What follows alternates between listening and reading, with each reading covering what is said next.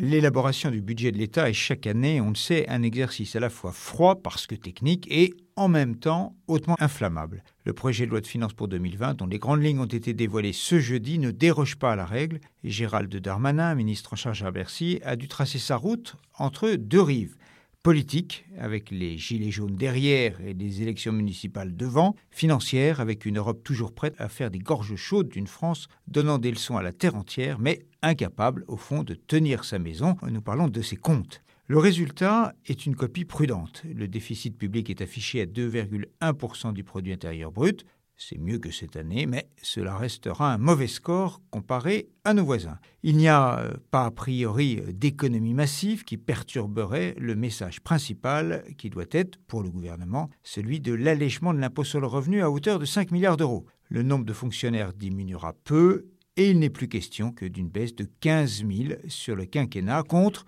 50 000 postes promis en 2017. Les grands groupes, enfin, voient leur impôt sur les bénéfices baisser, mais moins que prévu nous vous l'avons dit, une copie prudente. Avec ces choix, Emmanuel Macron et Bercy confirment la stratégie choisie sur les finances publiques depuis la présidentielle. Pas question de gâcher les réformes de structure. Réformes de structure, vous savez, en langage ordinaire, on dit euh, de fond.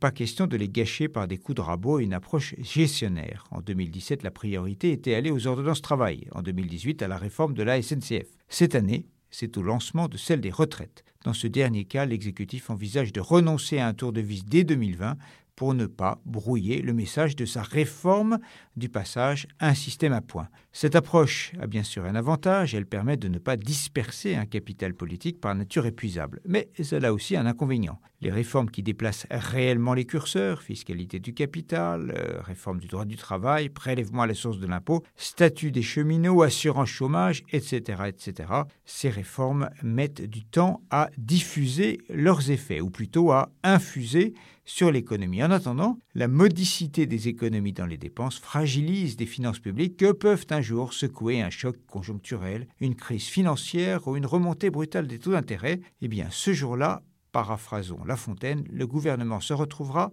fort dépourvu. Retrouvez tous les podcasts des échos sur votre application de podcast préférée ou sur leséchos.fr.